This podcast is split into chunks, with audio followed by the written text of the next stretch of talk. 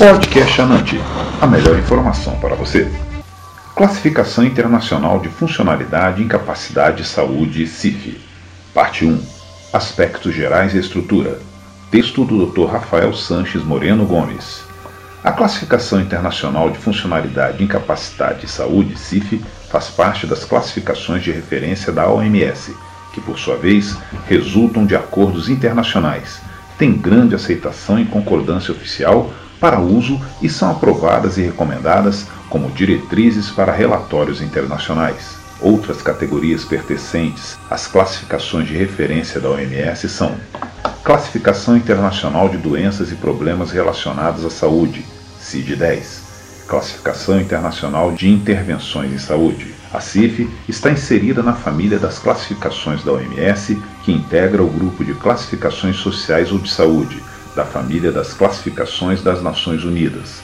Foi aprovado oficialmente por todos os 191 Estados-membros da OMS em 2001, para uso como norma para descrever e aferir a saúde e deficiência.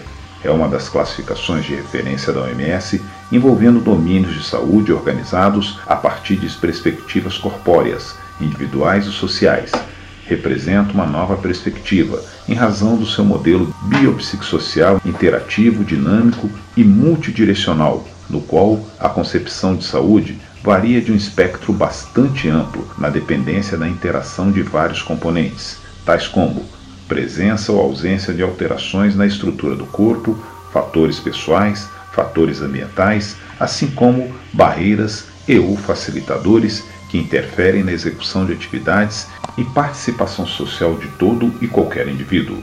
A referida classificação, que sucedeu o modelo biomédico de 1980, reconhece a possibilidade de todo ser humano evoluir com algum grau de incapacidade e não somente uma parcela pequena da população. É aplicável em todos os indivíduos e considera que a deficiência e a incapacidade são fenômenos humanos universais.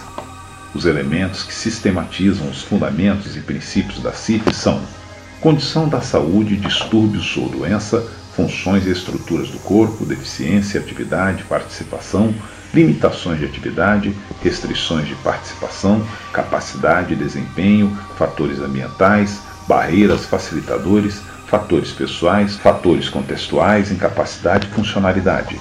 A respeito da estrutura da CIF, a mesma é dividida em duas partes. Primeira parte constituída pela funcionalidade, que se subdivide em três componentes: funções do corpo, estrutura do corpo e atividades e participação, e a segunda parte, representada pelos fatores contextuais, que se subdivide em dois componentes, fatores ambientais e fatores pessoais. A respeito da codificação, é válido afirmar que abrange todos os indivíduos, sem exceção, com qualquer condição de saúde, funções e estruturas do corpo, alterados ou não, considerando fatores ambientais e como os indivíduos se relacionam no meio, considerando suas atividades e participação social.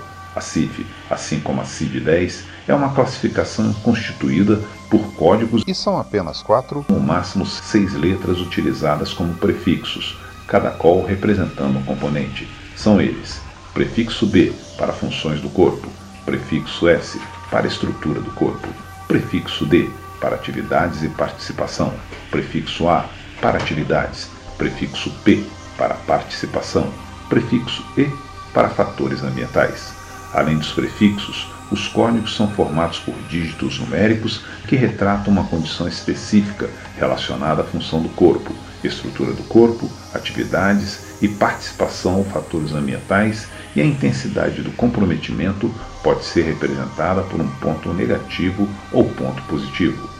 Atualmente, a sistemas informatizados que elaboram de modo automático tal codificação, bastando os bancos de dados serem alimentados de modo objetivo.